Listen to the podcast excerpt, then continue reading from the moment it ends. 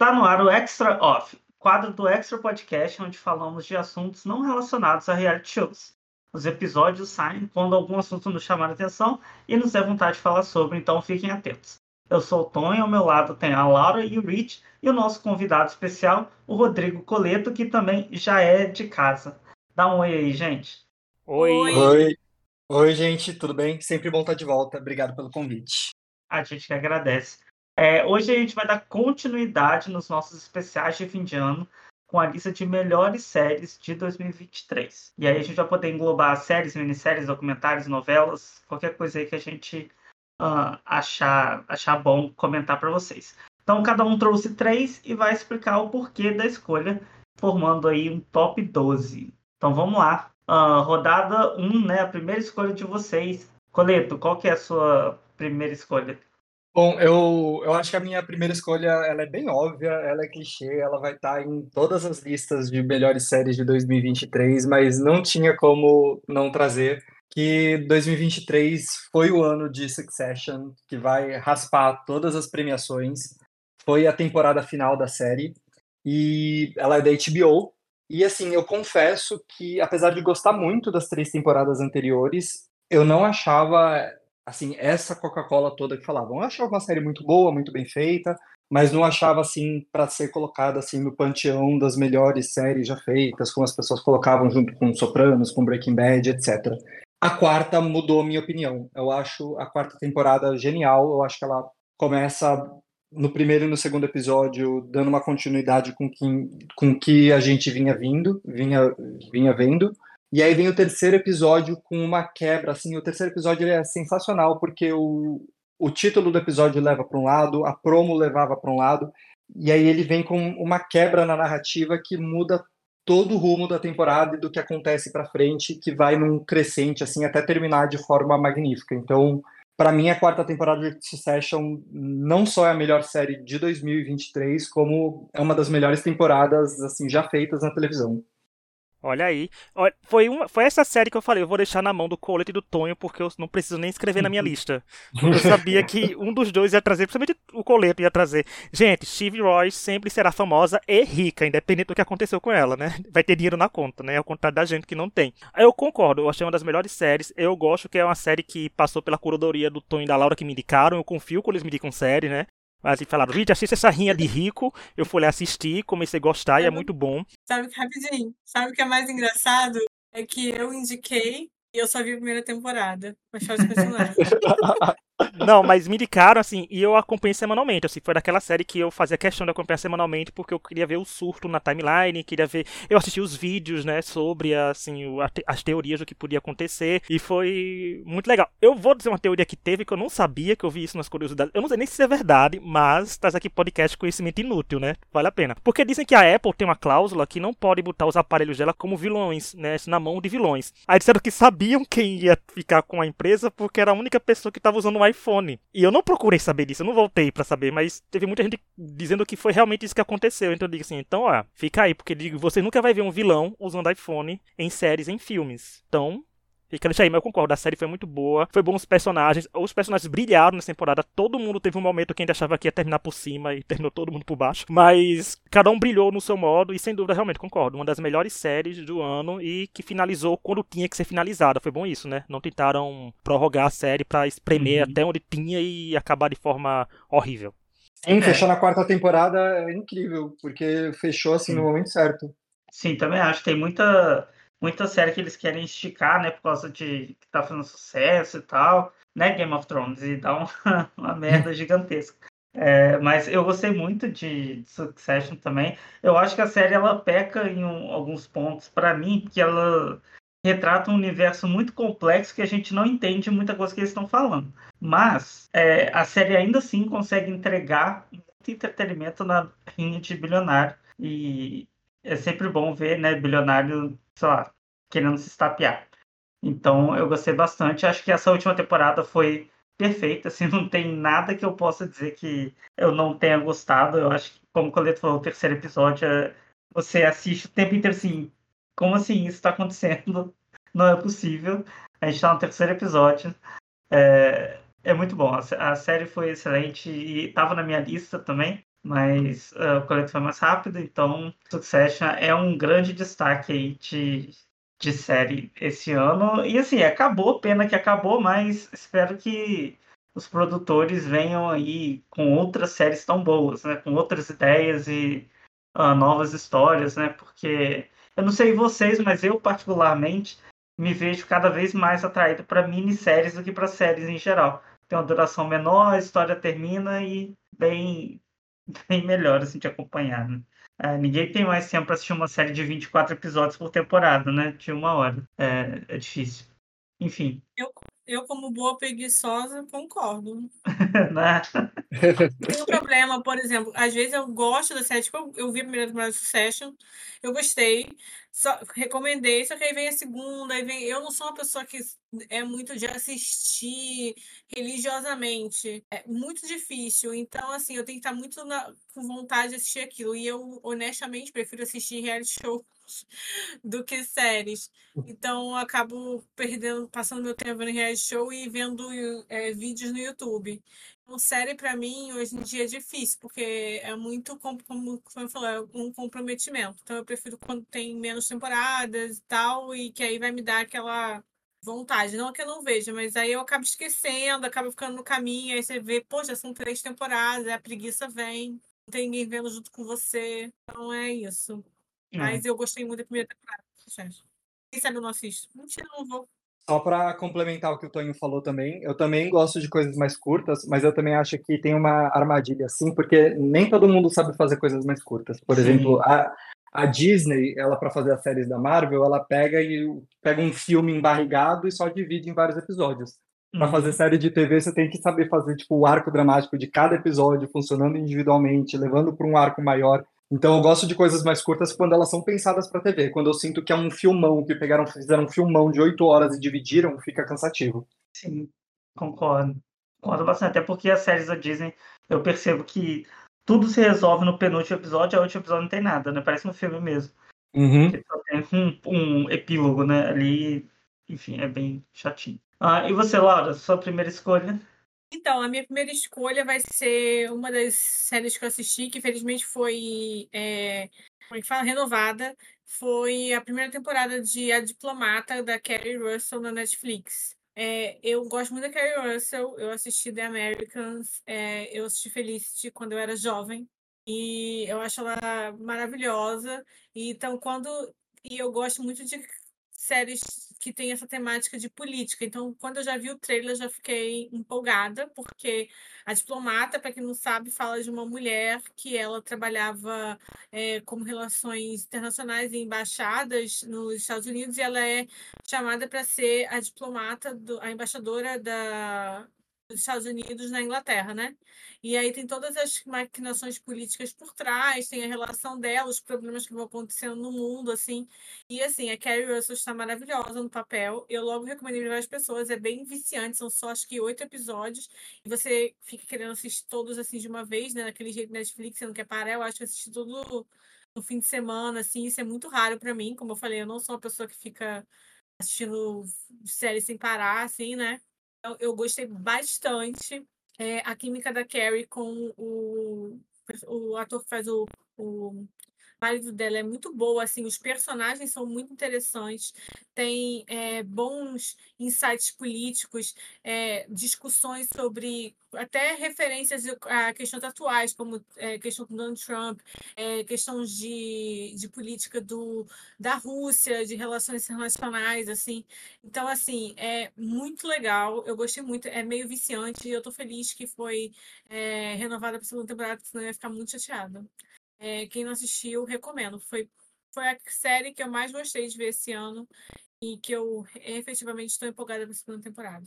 Essa eu não vi. Fica na boa, tá na minha lista para ver, como eu fiz com as do ano passado, as do Tonho, que eu quase não tinha visto nenhuma. E já vi. Então vai ficar na minha lista uhum. para ver no decorrer de 2024. É, eu confesso que eu também não vi essa. O, o Christian, meu marido, viu, gostou, achou super divertida, mas essa eu não vi junto. É, eu também não vi, mas... E só eu. é. Veja, gente, a Carrie Mas só, eu vou falar que... Quem gosta de gosto... coisa de política e da Carrie Russell vai gostar.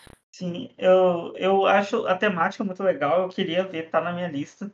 É, mas eu vou dizer que meus pais viram, meus pais gostaram muito dessa série. E eles vivem perguntando quando vai ter a segunda temporada dessa série. É. Eu não sei É, quando vai ter, mas vai ter. é, vai ter o que importa, né? É, mas está na minha lista. Algum dia eu vou chegar nela. Então, fica aí preparado. Mas todo mundo fala bem, realmente. Porque é aquela coisa, a Netflix teve um período de séries muito ruins, né? Então, quando eles acertam, tem que dar um destaque, né? Tem essa- esse detalhe. E você, Hit, qual que é a sua primeira escolha? Não, é só pra falar que a Laura teve um momento reach, né? Quando eu trouxe Boku no Hero no passado aqui, isso eu sabia, isso eu falei, né? Também, Laura. Teve um momento É. que só eu Eu acho assisto, que isso eu pode trago. acontecer de novo aqui.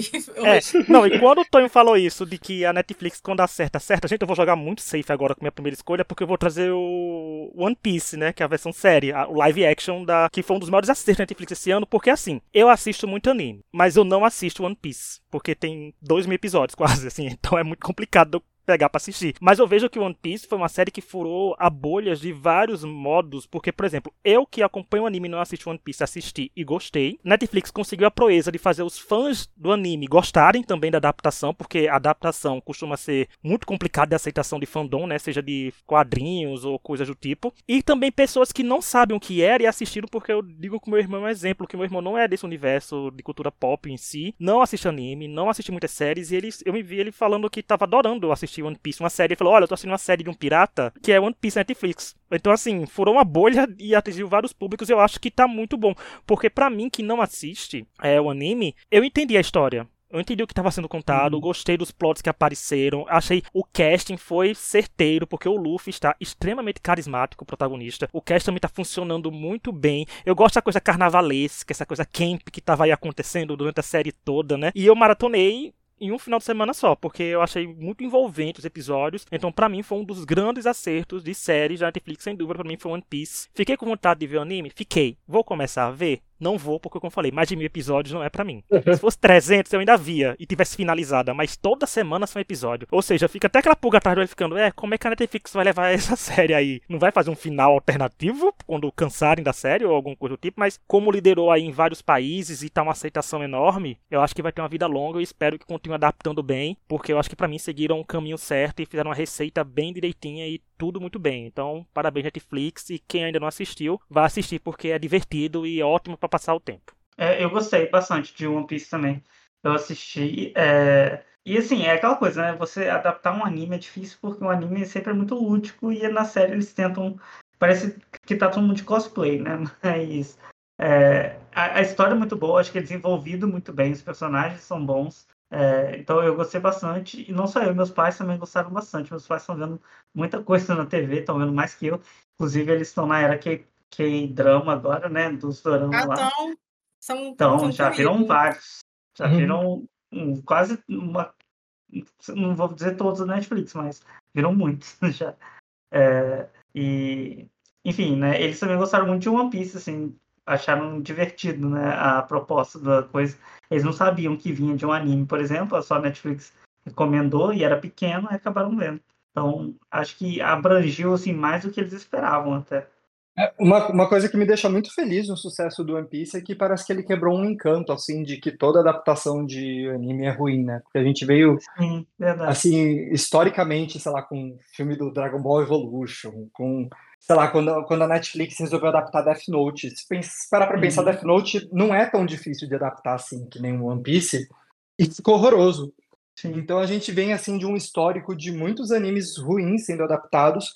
Quando eu vi, porque One Piece foi uma série caríssima, quando eu vi o, o orçamento de One Piece, eu falei, a Netflix é louca de gastar tudo isso numa série que eu achava que ia ser bomba, que não ia ser sucesso. E, pô, eu, eu gostei, assim, eu vi como, como eu gostei do, do sucesso que ela fez, porque abre portas para para que primeiro abracem o, o, lúdico, porque o One Piece ele abraça esse, esse lúdico, ele não tem vergonha de ser o que ele é, como muitos, como sei lá, Death Note tinha, como Dragon Ball tinha, saiu um Uhum. filme do Cavaleiro do Zodíaco esse ano que, que é horroroso também, e parece que todos têm um pouco de vergonha de ser anime e o One Piece não tem, e eu acho que ele abre portas para outras produções que também não tenham essa vergonha, como tá vindo aí da própria Netflix o Yu Yu Hakusho live action, que eu acho que estreia fim desse ano, começo do próximo. Sim. Não assisti vou ser bem sincera que não tenho o menor interesse. Meu gosto é o oposto aqui. Eu já vi o trailer, é, não é pra mim. A gente tem que saber o que é pra gente, não é pra mim. Sim, com certeza. Uh, falando em saber o que é pra gente, eu vou trazer uma série, a minha primeira escolha, que eu acho que é uma série feita para nós que vivemos, assim, que somos muito imersos na cultura pop, temos aí, no, estamos no início dos 30, né, final dos 20, início dos 30, que é a última temporada de The Other Two, da HBO, que estreou esse ano também, mais no iníciozinho do ano. E é, para mim é isso, a série é feita para quem está ali no início dos 30 e vive muito de cultura pop, porque tem um milhão de referências, ela faz várias referências a ela mesma, e é muito boa. É uma comédia que você consegue dar a gargalhada, mas não pela piada explícita, mas pela, pela referência que eles fazem ou pela. Ah, como é que eu posso dizer? Pelas expressões dos personagens, né? nem tanto pela piada em si. Então, para mim, The Other Two, as primeiras temporadas já são muito boas e a última ficou. Eu acho que ficou no mesmo nível, se não melhor. Assim, eu gostei muito da última temporada. Eu vi muita gente criticando, mas eu achei muito bom, principalmente o episódio da reunião de, de uh, high school deles, né, do ensino médio. É, aquele episódio para mim é perfeito. Então, The Other Two tá na HBO Max, né, para quem não viu. Então, muito, muito, muito boa. Não, e o Tonho simplesmente tirou uma, uma série, não do que eu ia trazer na minha escolha, mas era reserva. Caso alguém escolhesse alguma minha, The Two era a primeira a subir. Engraçado que é mais uma influência, né? Porque eu comecei a ver essa série porque o Coleto falava muito no Twitter. É, eu também, porque o Coleto falava muito no Twitter eu peguei pra ver. Demais. Quando o Coleto falava, Olha, só eu e duas pessoas estão assistindo, ele, o Coleto sempre falava isso, só eu e duas pessoas estão assistindo The Two, a, a série foi renovada. Eu fiz, tá, fazendo, tá panfletando tanto, eu vou dar uma chance aqui. Gente, eu simplesmente amei, porque em The Two tem simplesmente uma das melhores personagens femininas do mundo, que é a Brooke. Porque ali ela não tem filtro, ela não tem noção, ela não tem nada, gente. Assim, não, tem nem, não ter nem dois neurônios na cabeça. Mas assim, é muito bom. E essa temporada foi muito boa. Foi dela essa temporada, né? O arco dela sempre são os melhores. A história, gente, a campanha que ela faz na série, ela com o Ben Platt lá, querendo sabotar uma apresentação dele, querendo ver porque se uma, ela via se uma coisa era boa ou não. Aí fez, ai, vamos fingir testes de Covid. Gente, é um caos tão grande que ela faz nesse episódio que você vê, é só a Brooke para fazer isso e só em The Other Two pra acontecer também. Então, pra mim é muito boa e eu gostei que como eles trataram é, a temática da série, né? Porque você começa com um jeito, depois vê outras pessoas ganhando protagonismo no lugar deles, depois vê eles sendo protagonistas, vê o que acontece com esse protagonismo deles, né? Com o momento de eles no alto em ascensão, depois com as quedas, com tudo, mas eu acho que foi finalizada ainda bem, porque não tinha chance dele dessa última temporada, né? Porque era uma série que sempre estava ali na bolha e foi finalizada uhum. de um jeito que teve fim, né? Não foi tipo, ah, vamos torcer para ter uma próxima, não. Finalizaram de um jeitinho que deixou até saudades porque era ótimo para passar o tempo, gente, pra maratonar, assim, concordo com o Tonho. Cultura pop lá, 100% presente, você ia pegar várias referências, o humor muito característico, então para mim também foi uma das melhores, tanto que tava aqui na minha lista de reservas, mas concordo. Tô trazendo série só dos panflet... das panfletadas aqui. É. é, devia ser mais apreciada. E dá pra apreciar ainda, né? Porque tá na HBO Max ainda. Vão lá apreciar e dar stream. Ainda, né? Depois eles podem. Ainda, porque HBO tem dessas, né? De mandar pro limbo, mandar pro adeus e nunca mais a gente vê. É, The Other Two não estava na minha lista de reserva porque ela era exatamente a próxima que eu ia falar da minha lista. Eu, eu amo The Other Two, como vocês falaram. Eu ficava panfletando no Twitter que só eu e mais meia dúzia de pessoas assistimos porque é uma série que eu ficava assim impressionado de não ter mais reconhecimento, porque tanto de, de público quanto de crítica, de, estar em premiação em, em categoria de comédia, porque ela é muito boa, ela tem um, um humor do, do absurdo que é muito engraçado e ela trata isso da, da cultura das celebridades de uma forma muito engraçada. É, a música do, do Chase Strings, My Brother's Gay, That's Okay, eu ouço até hoje. É, e eu acho que ela encerrou no auge, porque para mim essa terceira temporada é minha preferida. Eu acho que a série foi numa crescente. É, o meu episódio preferido da temporada é o do teatro da AIDS. Que, é que é algo tão absurdo que é tipo uma, uma longa peça sobre a AIDS e aí tipo as pessoas têm que dormir lá por dias e dias e dias porque a peça nunca acaba e pega mal elas saírem porque é um tema sensível e você não pode abandonar uma peça sobre a AIDS é, enfim, é uma série que me divertia muito. É, faço, tenho orgulho de, de ser parte do, dos seis fãs da série. É, já, aqui já foram três. é, Coleto, traz então a sua segunda escolha pra gente. Minha segunda escolha seria The Other Two. como ela foi tomada, eu vou para uma série que é uma queridinha minha também, que também terminou esse ano, terminou de forma maravilhosa, no momento certo, que é do Prime Video, The Marvelous Mrs. Maisel. Terminou na quinta temporada. É, é a história, para quem não conhece, de uma de uma mulher na década de eu não vou chutar de 50, talvez, que ela é descobre que o marido dela estava traindo ela e um dia bebendo no bar ela pega o microfone e começa a falar disso de uma forma que as outras pessoas em volta acham engraçado. E aí a partir disso a gente vê a construção da carreira dela como comediante de stand-up sendo uma mulher naquela década que era tipo que as mulheres só ficavam em casa e cuidando dos filhos e tal. E ela é uma mulher comediante falando sobre relacionamentos e, e é uma série muito bem construída tipo tanto o trabalho de época como de de caracterização, como os atores, o texto ágil, é, a série é da, das mesmas autoras de Gilmore Girls, então tem o mesmo texto ágil. A, a protagonista, que vai ser a próxima Lois Lane no cinema, a Rachel Brosnahan, é maravilhosa.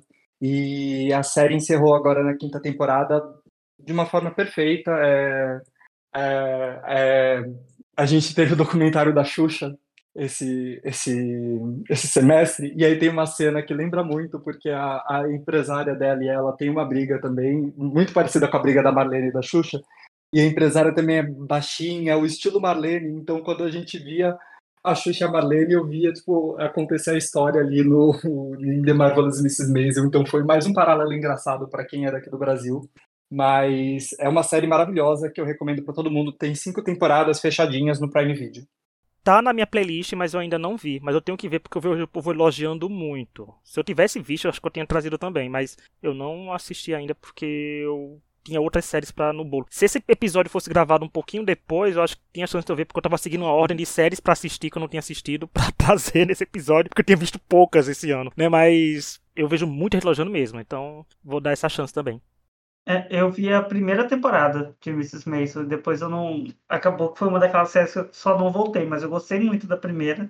E acabou, não sei por que não voltei a assistir, mas uh, ficou lá no, no, Acho que é porque eu também não acesso muito o Prime Video, mas uh, é uma série que eu tenho interesse de voltar e é sempre muito bem criticada, né? então pretendo ver também. Então, uh, vamos para a segunda escolha do Hit.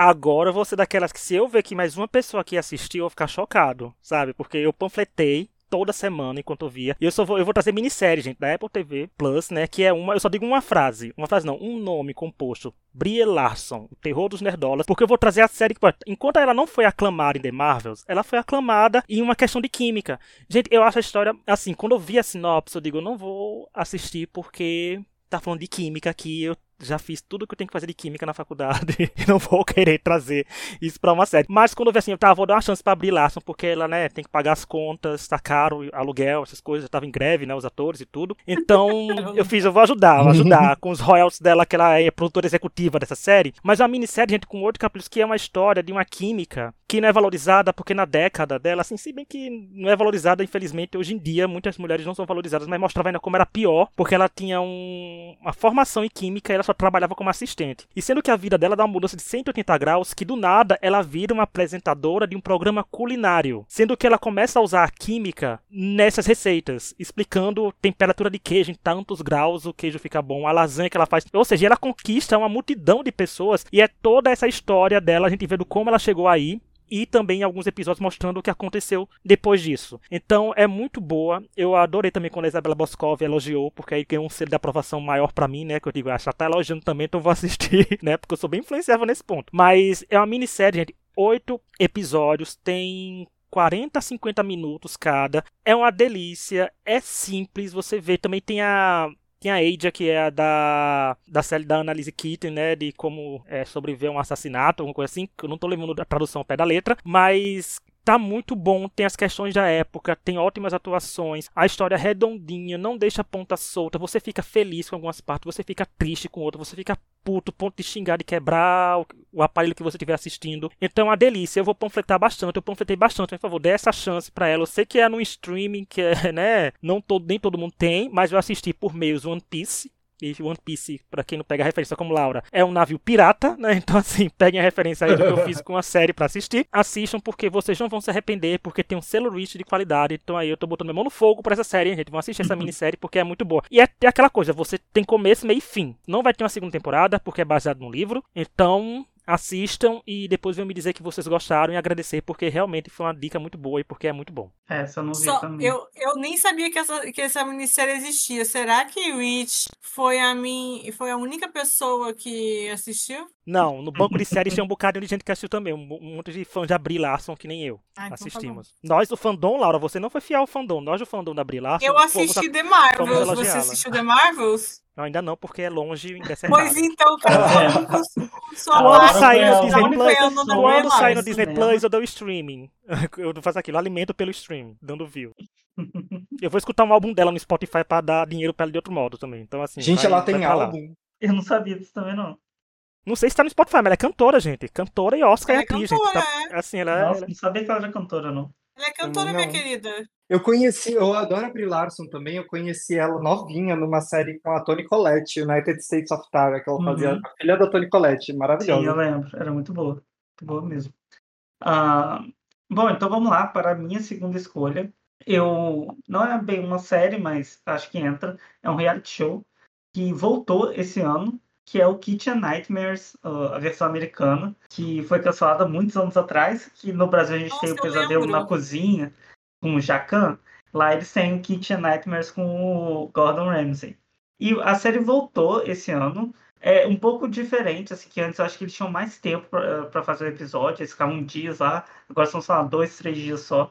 Mas continua sendo aquela coisa caótica e bizarra que o Gordon Ramsay xingando as pessoas porque tá imundo o restaurante, porque tem um monte de coisa podre na geladeira.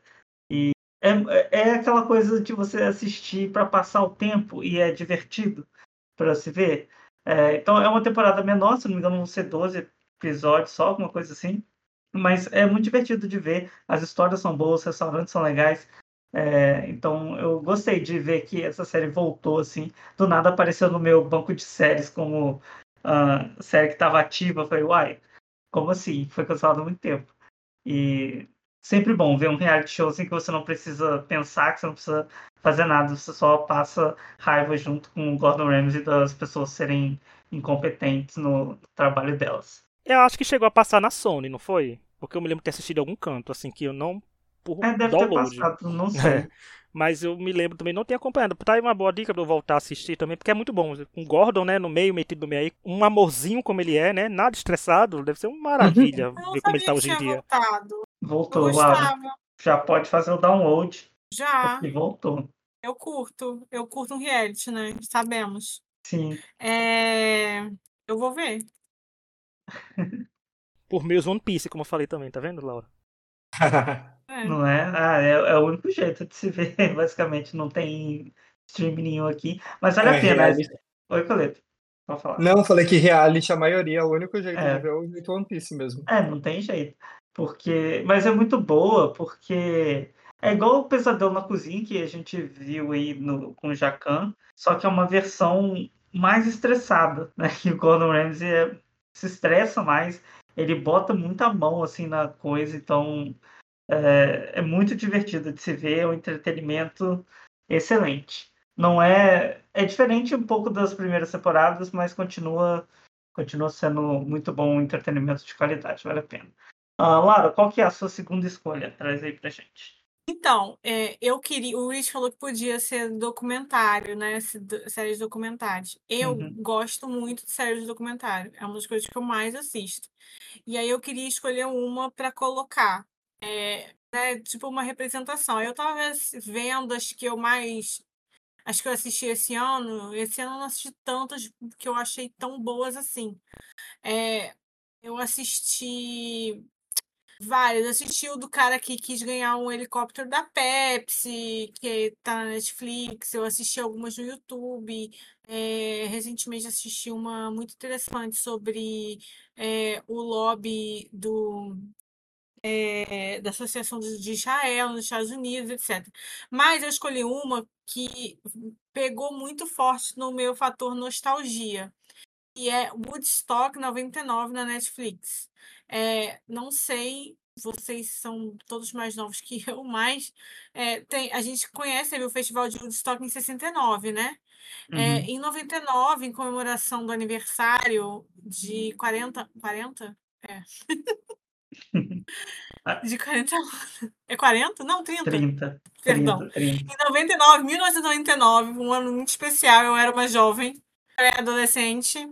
É, não, eu já era adolescente, né? É, eles fizeram os mesmos, a mesma pessoa responsável pelo Woodstock de 69 fez o Woodstock 99 e foi transmitido pela MTV e tal. Eu tenho lembrança de assistir na MTV, é, eles falando que ia rolar e aí aconteceu a maior confusão possível. Foi todo, tipo o oposto do que o Woodstock 69 foi, né?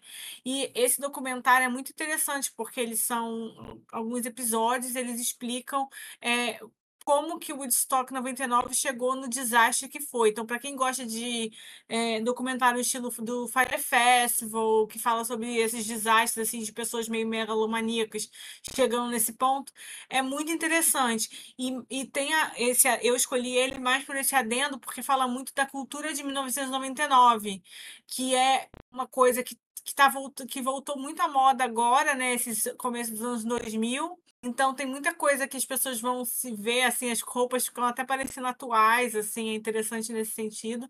E porque eu acho que é, fala muito de uma cultura pop que pré-11 de setembro que era muito diferente do que a gente viveu depois, sabe?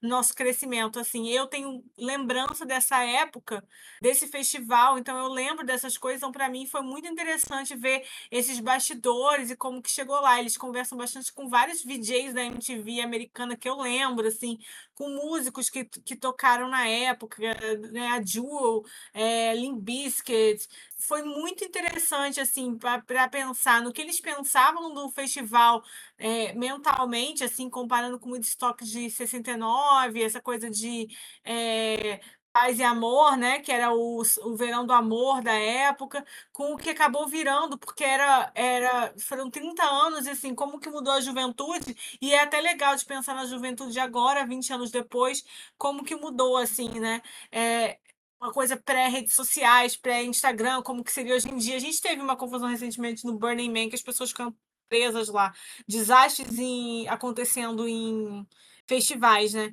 Então, assim, eu achei Uhum. muito legal para pensar nesse aspecto da, da época. Eu acho que mais do que falar de, do festival dando errado, que é sempre divertido ver essas coisas, esses milionários vendo a merda acontecer, tipo, tem umas coisas absurdas, tipo, vamos, é, todo mundo tá tudo bem e as coisas tá queimando fogo lá fora, sabe? O cara que é o organizador, ele, assim, dá muita raiva. Mas eu acho que mais que isso, fala muito sobre 99 na cultura pop, como essas repercussões, né, atingiram o festival, atingiram como era o jovem na época. Então, acho muito assim, um retrato muito do jovem na época, o jovem dessa geração MTV e tal. Então, assim, foi muito legal por isso. Então, eu recomendo, é na Netflix, chama Woodstock 99. É um documentário, acho que são quatro episódios. É bem rapidinho de assistir e é muito interessante para quem tem interesse nessa época, assim. É, isso eu não vi também. Eu Também vi não esse, assisti esse. eu vi esse na, na época que lançou. E eu lembro que eu, quando eu peguei para ver, eu até comentei com a Laura que achava que ia ser tipo o Fire Festival, né? É, que é um Uhum. documentário muito bom também. Mas agora a Laura comentando, eu fiquei assim, gente, isso foi esse ano, eu tô achando que isso tinha sido. Tinha esquecido que eu tinha visto isso. E, e ao mesmo tempo eu fiquei pensando, nossa, eu queria esquecer que eu vi para ver de novo, porque é muito bom. É, é, um, é uma série de documentário muito boa, porque vai O escalando. criador é uma pessoa especial, né? Cara, ele constrói de uma forma que ele vai crescendo a tensão do, do festival até o último episódio, quando toda merda acontece, que você não tem ideia de tanta merda que deu naquele festival, Uhum. né? Tudo errado, muito problema. É, você vê show da Taylor no Brasil não foi nada, sabe? Comparado com, com esse com o Woodstock 99. Foi assim, terrível. Muito bom mesmo, muito, muito, muito bom. Assistam, É, é que eu vale acho assim, a pena. Eu sabia que ia acontecer essas coisas, porque eu lembro e eu já li sobre, mas para quem não, não conhece, não sabe, é. É. muito interessante, porque você não imagina que vai chegar nesse ponto. Exato, chega num ponto absurdo de merda que tá dando. E eu não, eu não sabia, então eu achei muito, muito bom mesmo. É, vale a pena. Boa, boa escolha, Laura, gostei. Uh, bom, antes da gente continuar, queria lembrar né, que a gente está nas principais plataformas de áudio, como Spotify, Apple Podcast, Google Podcast, Deezer, entre outros.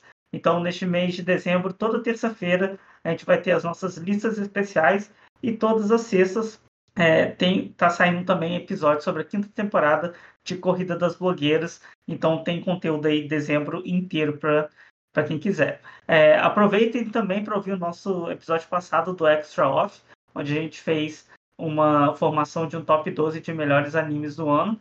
E na próxima terça vai sair a nossa lista com os piores participantes de reality shows de 2023. E uma, uma coisa eu posso falar é que não faltou pior participante de reality. Acho que vai ser difícil formar um top 12, né? Se bobear, dá para formar um top 30. foi, foi difícil, né? Então, por favor, deixe seu like, sua avaliação com cinco estrelas, indiquem para os amigos, que a gente sempre tem um tema legal aí para falar sobre. Uh, bom, vamos então para a nossa última rodada. Coleto, você começa. Qual a sua última escolha? A próxima série que eu vou trazer é uma que eu vou até arriscar trazer sem a, a temporada estar tá terminada, porque ela está passando agora, mas é uma, uma, uma, um momento que resgatou meu interesse por essa série. É uma série que ela está comemorando agora 60 anos, e é Doctor Who. É, ela existe há muito tempo, começou lá na TV britânica como uma, uma série para crianças e evoluiu, tipo, mantém o tom de aventura e ficção científica até hoje.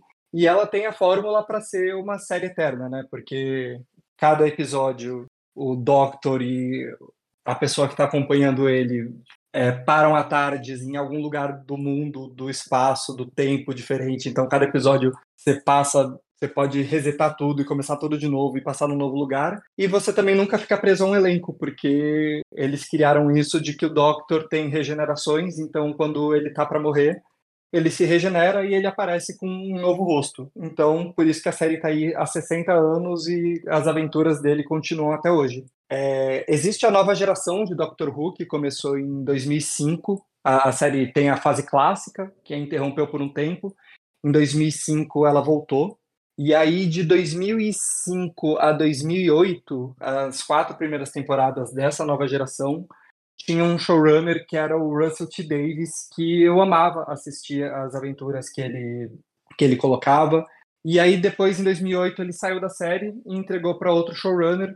É, veio até uma fase que é muito querida do público, que tem o, o Matt Smith, que a gente está vendo aí agora, que viu em The Crown, que está vendo em, em House of the Dragon, tem a, a atriz que fazia companion dele, fez vários filmes da Marvel, é uma fase querida do público, mas eu acho que depois que o showrunner de 2005 a 2008 saiu, a série nunca mais teve aquele mesmo brilho, porque eu acho que ele entendia exatamente o que era Doctor Who.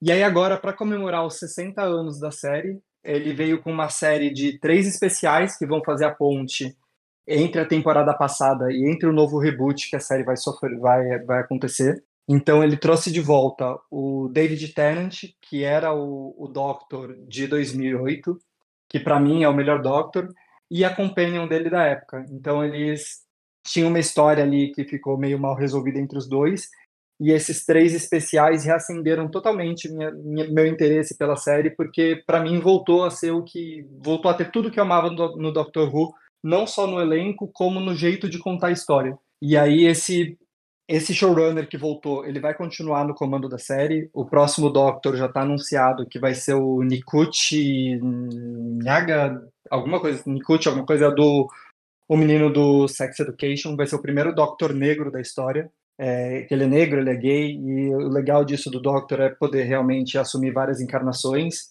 E esses especiais, eles estão no Disney Plus, o... e a série daqui para frente vai continuar tudo no Disney Plus.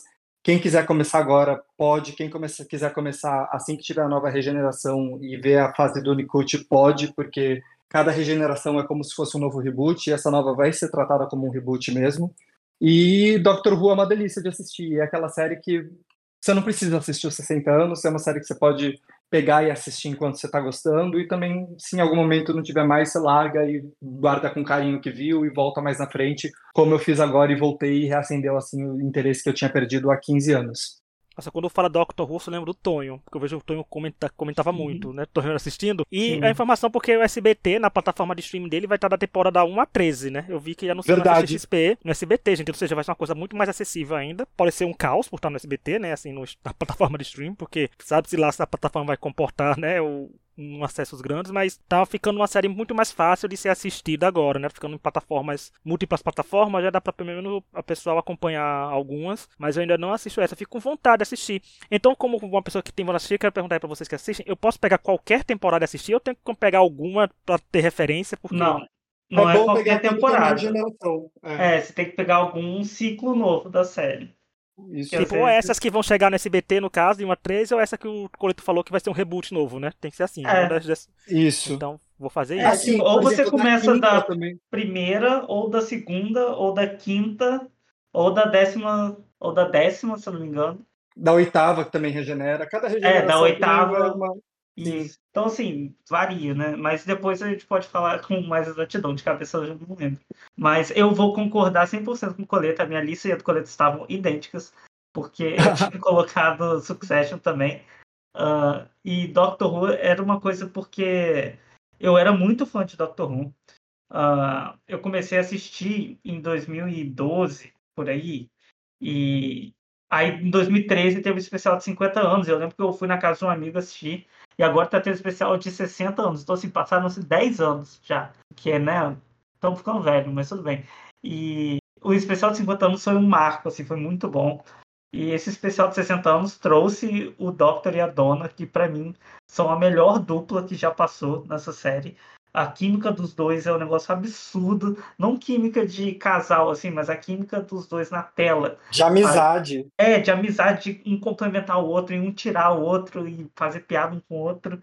É perfeito, assim. Os dois são maravilhosos juntos. E eu tinha desanimado muito de Doctor Who na última fase, na última regeneração. Uh, foi a primeira Doctor mulher né, que teve mas o showrunner, não sei, acho que ele se perdeu muito, a, a série não ficou tão boa, a série perdeu muito público, e agora com essa injeção que veio o primeiro showrunner de novo, né? Então uh, deu vontade né, de muita gente assistir nesse especial que voltou uma dupla que todo mundo ama. Então eu tô amando bastante. Esse, o, segundo, o segundo especial de 60 anos são três. O segundo eu achei perfeito. Achei, Nossa, sim.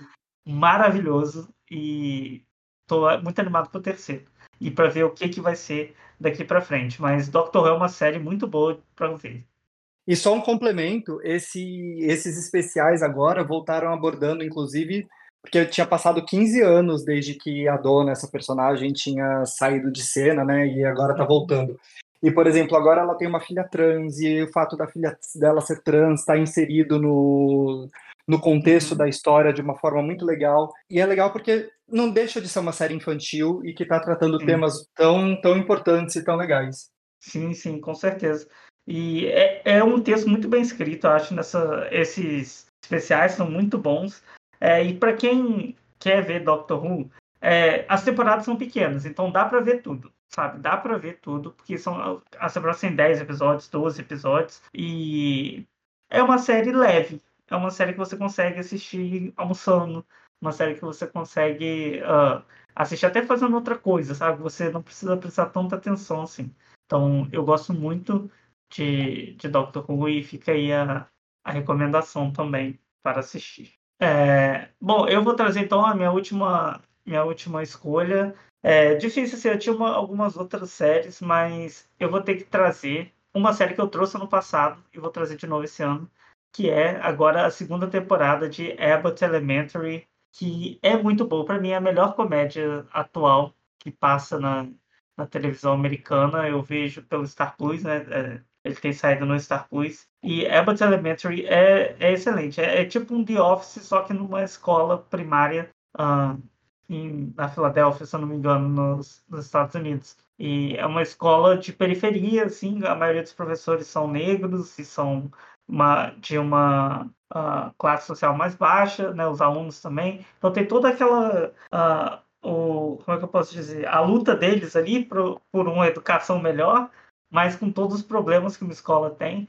É uma série muito boa, mistura The Office com Everybody Hates Chris, e é perfeita. A segunda temporada foi ainda melhor que a primeira. E quando eu fui ver a segunda, eu revi a primeira para ver a segunda e achei a primeira tão engraçada quanto da primeira vez que eu tinha visto. É, e a segunda também é muito, muito, muito boa. Eu recomendo a todos que queiram ver Abbott Elementary Ten Star Plus e vale muito a pena. Infelizmente são temporadas pequenas, porque essa série devia ter temporadas de 20 episódios, porque ela merece. Não, e detalhe que é um crime porque a Star Plus demora para trazer, né?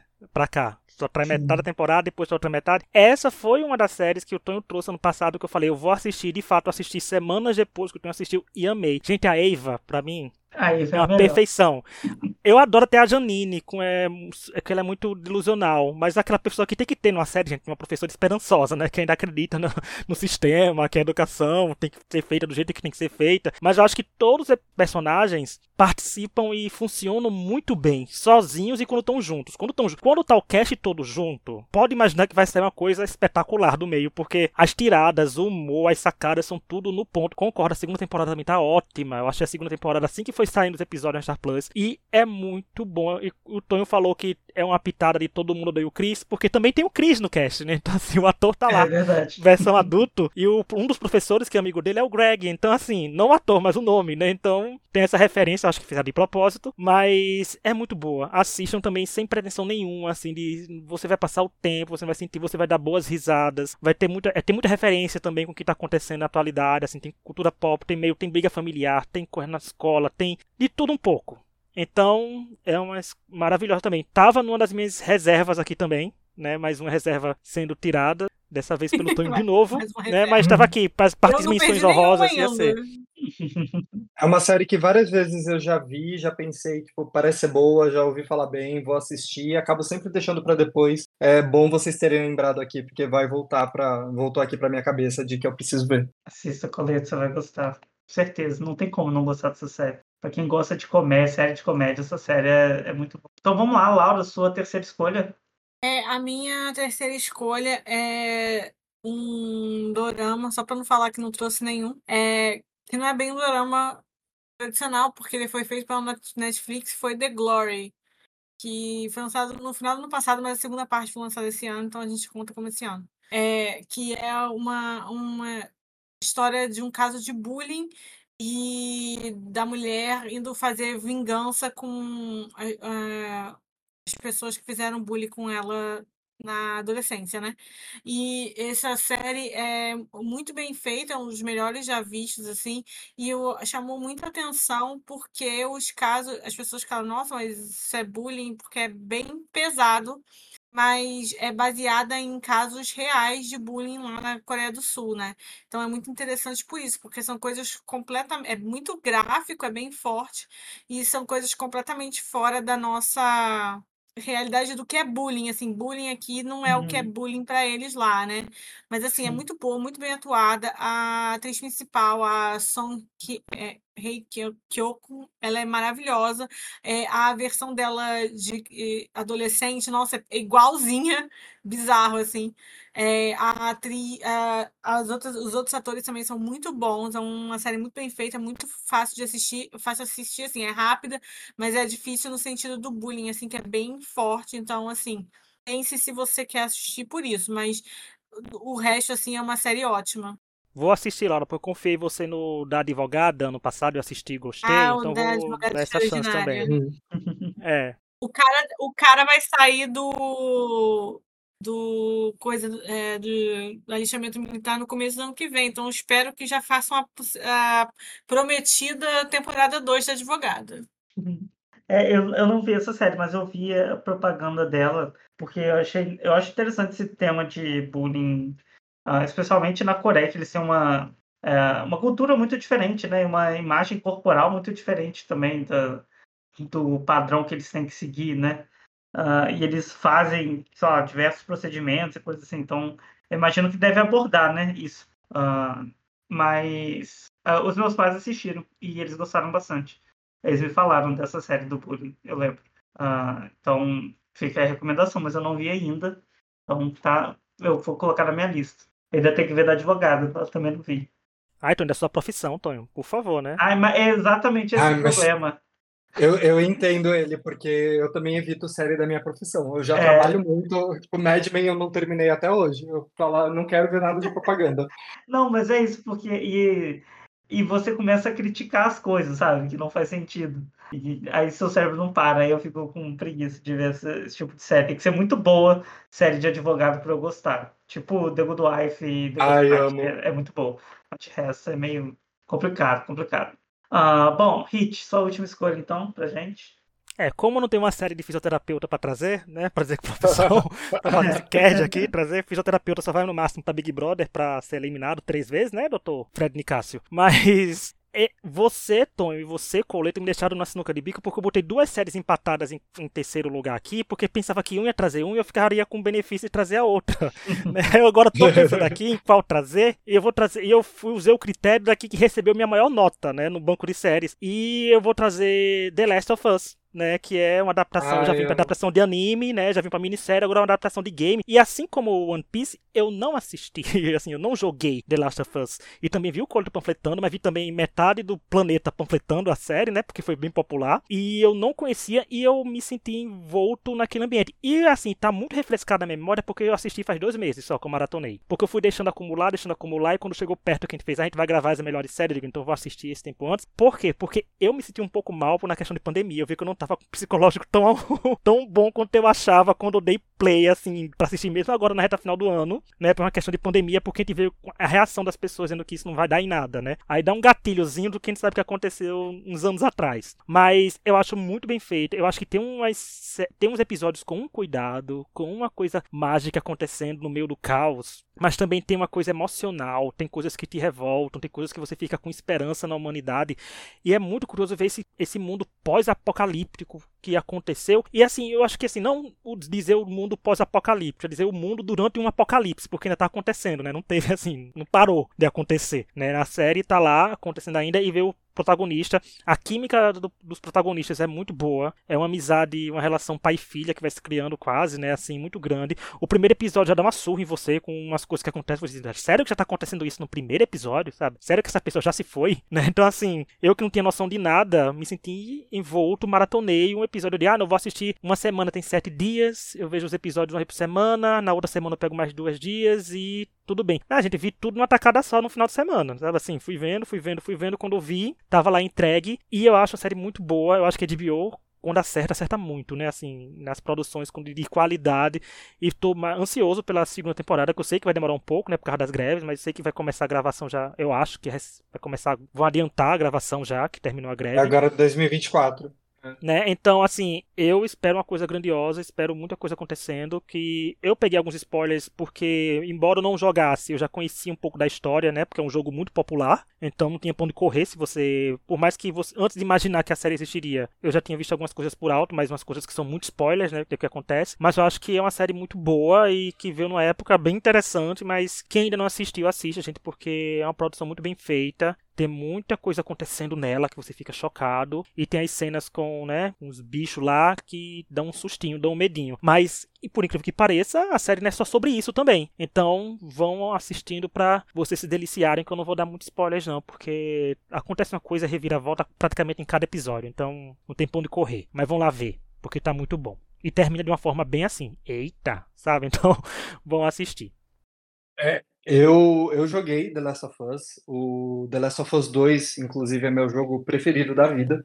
E eu gostei muito da série. É, fiquei muito feliz de ver a história sendo tão bem adaptada.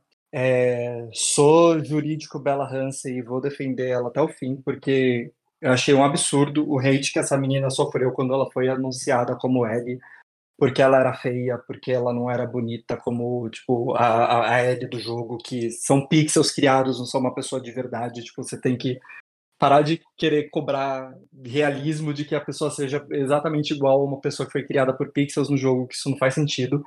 E ela atua demais, eu acho, ela, tipo, ela tá atuando com Pedro Pascal e ainda assim ela consegue roubar cena de ser, tipo, a melhor coisa da série. Eu acho a Bella Hansen maravilhosa. E eu gosto muito que The Last of Us é, é, uma, é uma série de zumbi, né, na, na sua superfície, assim, mas ela é, assim, tapa na cara do, dos incel que gostam desse tipo de série, porque ela fica trazendo um monte de tema e vai trazer ainda mais na segunda temporada que incomoda esse tipo de público. E eles que fiquem incomodados mesmo, porque é uma série que vai contar emoções humanas das mais diversas formas e das mais diversas sexualidades e raças, etc. E tudo assim de uma forma muito bonita no meio de uma de uma invasão zumbi. E eu percebi assim, eu já conheci o jogo e eu percebi que a série estava funcionando muito quando tipo, sei lá, a minha mãe, que não é tanto de ver série, que vê novela, ficou completamente capturada na série no terceiro episódio que conta a história de um casal gay e tal e foi ali que ela tipo agora ela toda semana a gente não mora a gente mora em cidades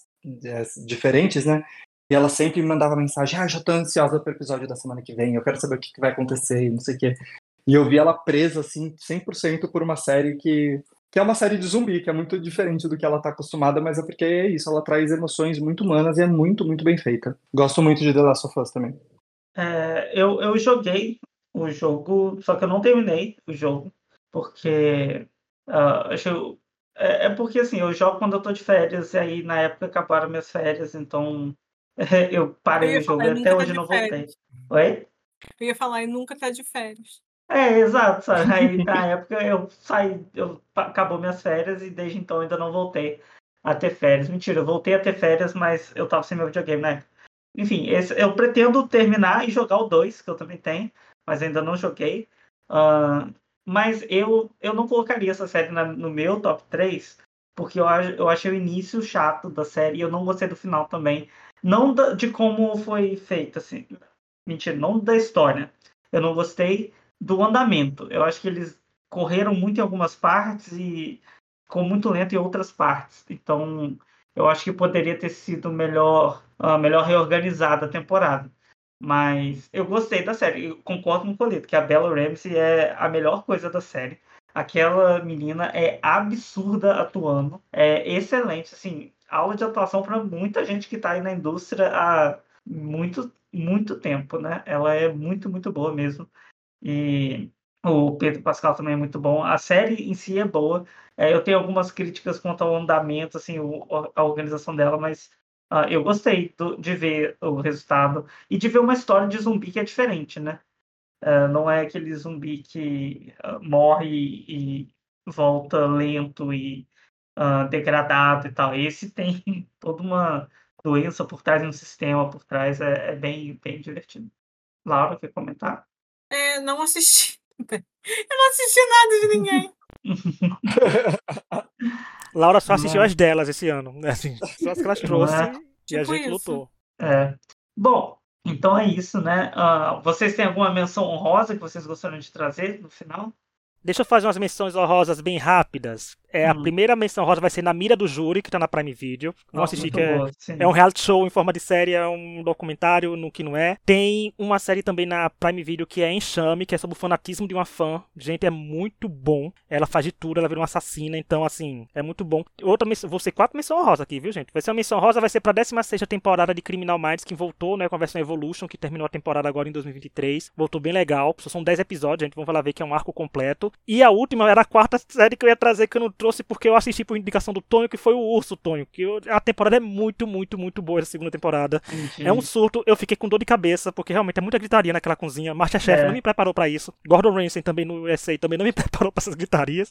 Mas o episódio do meu Chararuit é muito bom. Ele escutando Taylor Swift sofrendo no carro também é, é incrível, mas é uma, é uma série muito, muito, muito boa. Mas essas são minhas quatro menções honrosas, então vou assistir porque Tô muito boa, gente, sério. Eu assisti umas séries assim que são rápidas, ó, que são 8, 10 episódios, mas entregaram tudo.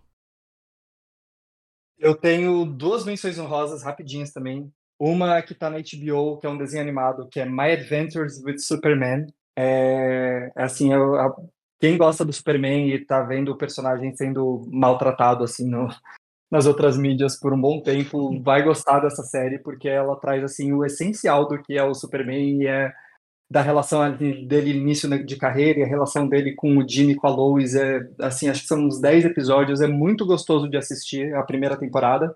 E outra menção rosa que eu quero trazer é a quinta temporada de What We Do in the Shadows que é uma comédia maravilhosa do inspirada no filme do Taika Waititi, que depois virou série, que mostra um documentário sobre uma família de um falso documentário sobre uma família de vampiros. É hilária. Essa quinta temporada eu achei a melhor da série até agora, porque desde a primeira temporada a gente espera que vai acontecer alguma coisa e aí nessa quinta acontece e muda a dinâmica da série de uma forma muito legal.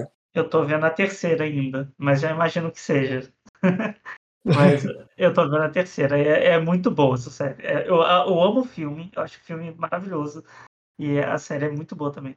O Coleto citou minhas aventuras com o Superman. Eu não trouxe porque não estava nas notas mais altas comparado às outras, mas estava aqui para caso todo mundo citasse, então as coisas que não acontecer. Eu concordo, ah, é muito delicinha de assistir. Gente, a Lois é maravilhosa. A Lois fazendo coração de K-pop, tirando selfie, então a gente vê que tá bem atualizada a série. Então tá, eu, eu adesento. E a dublagem nacional, o português, tá bem legal também, que tá uma dublagem bem fiel. Que é o Guilherme Briggs dublando o Superman, que ele é né, o fixo do Superman. Então tá muito boa as histórias. E você, Laura, tem menções honrosas? Eu ia falar da Rainha Charlotte na Netflix, que é o prequel de Bridgerton, que eu não sou muito de Bridgerton, não, mas eu gostei muito da série, mais do que da, da série de Bridgerton. Achei muito legal, muito bem feita, muito. É, é bem a, a química dos atores, assim, se você gosta de romance, você vai gostar. É, para quem gosta de drama mais engraçado, tem o Sorriso Real na Netflix também. É, eu, eu comecei a assistir um que estreou novo, mas estreou há pouco tempo, ainda não acabou, que é com a mesma atriz da advogada. Eu tô gostando, mas acabou de começar, então não pude ver se tá legal mesmo. E a minha. A outra que eu teria para colocar é a segunda temporada de Loki, que eu sei que muita gente não gostou, mas eu gostei muito. Você falou Loki, é, eu não sei se o Coleto vai concordar comigo, mas eu acho que Loki ele pega muito de Doctor Who, assim, a dinâmica. É, eu não muito parecido. Ah, Loki, eu, eu não assisti ainda a segunda temporada de Loki, eu preciso ver. É, eu acho que a série em geral pega muito da, da do tema assim, muito. Doctor Who. Eu acho que Loki podia ter sido uma temporada, uma minissérie. Uhum. Que é com a primeira e com a segunda. É, eu não vi a Porque segunda se, ainda não. Se completa muito, assim. É, eu acho que o Rich viu, né, Rich? Não, eu não vi não. Tá na minha lista pra não, ver. Ah, então, eu Quando acho que eu se ver, completa sei, muito, assim, entendeu? Assim, foi um finale, não sei se foi finale da série, mas se completa muito. Eu acho que teria. Vocês falaram assim, ah, que parece um filme, coisa. Eu não acho que Loki poderia ter sido um filme. Eu entendo porque que é uma série. Só que, uhum. assim, eu acho que poderia ser uma minissérie, assim, sabe? Porque eu acho que é, foi muito redondo, assim, que a gente teve. Não sei, Sim. eu gostei muito da segunda temporada. Eu acho que tem umas partes meio assim, mas o, os episódios finais, assim, são excelentes. Eu vi a primeira, eu não gostei, e aí. Nossa, eu amo eu Loki. Eu tô adiando, eu amo o personagem, eu não gostei tanto da série, eu tô adiando pra ver a segunda, mas eu vou ver, porque eu sou completionista com tudo da Marvel. Então, em algum momento próximo eu vou Loki, ver. Então, eu não sei se você vai gostar, mas eu amei a primeira temporada de Loki. É a, uma das séries que eu mais gosto da Marvel. E a, a, a segunda, para mim, o final foi um dos finais mais bonitos da Marvel, assim. De final de filme, de, de tudo, assim. Foi muito bom, eu adorei. Gostei, eu também não vi. Por sinal, tem um off de um tempinho atrás que a gente falou das séries da Marvel no stream, né? Tem um lá, não sei até que. Eu acho que o, a última série que tinham lançado quando a gente gravou o episódio foi She-Hulk. Não sei se a gente tinha gravado outra além. O a gente, gravou, Lua, a gente gravou um de super-heróis que a gente que a gente falou de invasão secreta também, que eu, vocês me chamaram. Se tá saturado ou não, o, é, Isso. super-heróis. É um episódio atemporal esse, porque a gente vê pelas bilheterias do filme de herói que tá saturando sim, né? É. Então, vou ouvir também. Vamos ver né, o que, que a DC vai fazer se vai conseguir reviver os super-heróis. Uh, eu tenho duas menções honrosas. A primeira é um anime, na verdade, que é Pluto, da Netflix, porque é um anime que reviveu o Astro Boy. Eu não sei se todo mundo lembra de Astro Boy, mas era um desenho uhum. que estava na TV Globinho. E Pluto é um anime que é baseado num mangá que ele Uh, ele vê o Astro Boy em outra ótica. Assim. O Astro Boy é um, é um menino ciborgue, né? Que ele é o robô mais poderoso do mundo. E o, mas o anime não foca nele. Ele não é a coisa. O anime é uma investigação criminal e ele é simplesmente um dos personagens da, da série. Né? Então existe um grande robô que está destruindo todos os maiores robôs do mundo e ele é um dos maiores robôs do mundo. Uh, então não foca direto nele, mas ele tem né, uma participação muito importante. E são oito episódios Cada episódio é uma facada que você toma. É muito, muito bom, muito bem feito. Eu não sou muito de anime, mas é, eu peguei pela nostalgia de ver Astro Boy. E eu gostei muito de Pluto. Muito, muito mesmo. Muito bem produzido. Uh, e a minha segunda menção honrosa é uma série da Apple TV Plus, que é Silo, que é uma, uma ficção científica como há muito tempo não tinha na TV. É uma ficção científica boa, que você vê e você fica apreensivo para saber o que, que vai acontecer nos próximos episódios. Eu até baixei os livros, não li ainda, mas eu tô, tô muito ansioso para a segunda temporada que vai ter ano que vem, que, e é com a Rebecca Ferguson, que ela é muito, muito boa nesse papel. É, e ela tá super em alta por causa de Duna também, então uh, vale muito a pena Silo na, na Apple TV Plus.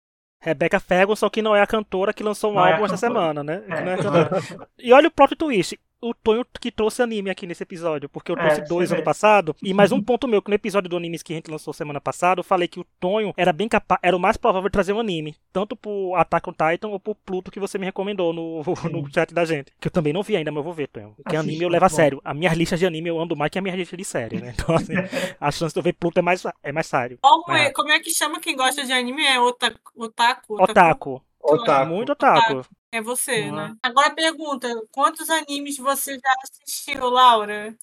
Zero. Deveria, Laura, assistir algum. Porque tem alguns que são bons. Tem uns que são uma bomba? Tem, ah, mas tem uns que são bons. Mas não vou assistir, então. Eu acho que Laura ia gostar da Diário de uma Apotecária, porque tem cara de dorama. Não sei se você vai gostar dessa. Laura não ia gostar de nenhum. Olha, Kotaro vai morar sozinho na Netflix. Maravilhoso. Ai, que dor. Esse, esse é dolorido. Esse é doloroso. É, eu não, não conheço. Bom, enfim. Uh, foi né, o nosso top 12 e as nossas menções honrosas. Bastante série aí para quem quiser assistir. Aliás, eu queria deixar mais que foi White Lotus. Essa temporada muito boa também. Na Itália, excelente. Uh, e eu queria primeiro né, agradecer o Coleto de estar aqui com a gente mais uma vez. Né? Coleto já é de casa. Uh, é sempre muito bom quando ele vem agregar a nossa conversa. Uh, Coleto, deixa aí sua rede social para quem te seguir. Você apareceu até na Choquei, está famoso. Daqui a pouco nem vem mais. Ai, ainda sem acreditar nisso da Choquei, porque foi muito do nada. Mas minhas redes sociais é arroba Coleto, só com dois T's, C-O-L-E-T-T-O, no Twitter, e arroba Rodrigo Coleto no Instagram. É, que é, esse episódio, a gente padronizou esse episódio, tá sendo padrão é, aqui. Tá, porte padrão, porte padrão nesse episódio. É, o Coleto, para quem não sabe, né, é ex-Bake Off Brasil e, e ex-Choquei também, né? Então, é subcelebridade. Daqui a pouco ele tá na Fazenda. Fala de é. famoso, show. a gente tá falando isso, aí a gente tava falando de Big Brother antes de começar a gravar. Daqui a pouco o Coleto some das redes, a gente vai ver ele anunciado lá. Então, furo de reportagem aqui. eu tenho que encerrar o episódio para terminar de fazer minha mala. né? É... Bom, é isso, gente. Alguém tem alguma consideração final, alguma coisa que queira falar? Eu, eu acho que eu já falei isso no passado, mas eu vou tentar em 2024 assistir mais coisas. ah, eu nem prometo. Porque... Vem aí! É isso. Ah, bom, então Gente, espero que vocês tenham gostado. Tem aí um like no, no post, no, ou se você está vendo no YouTube, no Spotify, dê cinco estrelas. Uh, se tiver algum, alguma ideia de algum tema que vocês queiram que a gente fale, é só mandar um e-mail para extrapodcast.gmail.com ou mandar uma DM uh, para a gente em qualquer rede social. Uh, então é isso. Agradecer a todo mundo que ficou com a gente até o final. Coloquem aí os seus destaques né, nos comentários, os seus destaques das séries que vocês viram, reality show, anime, novela, seja lá o que for, para a gente conversar sobre. Então, até uma próxima e tchau. Tchau. Tchau.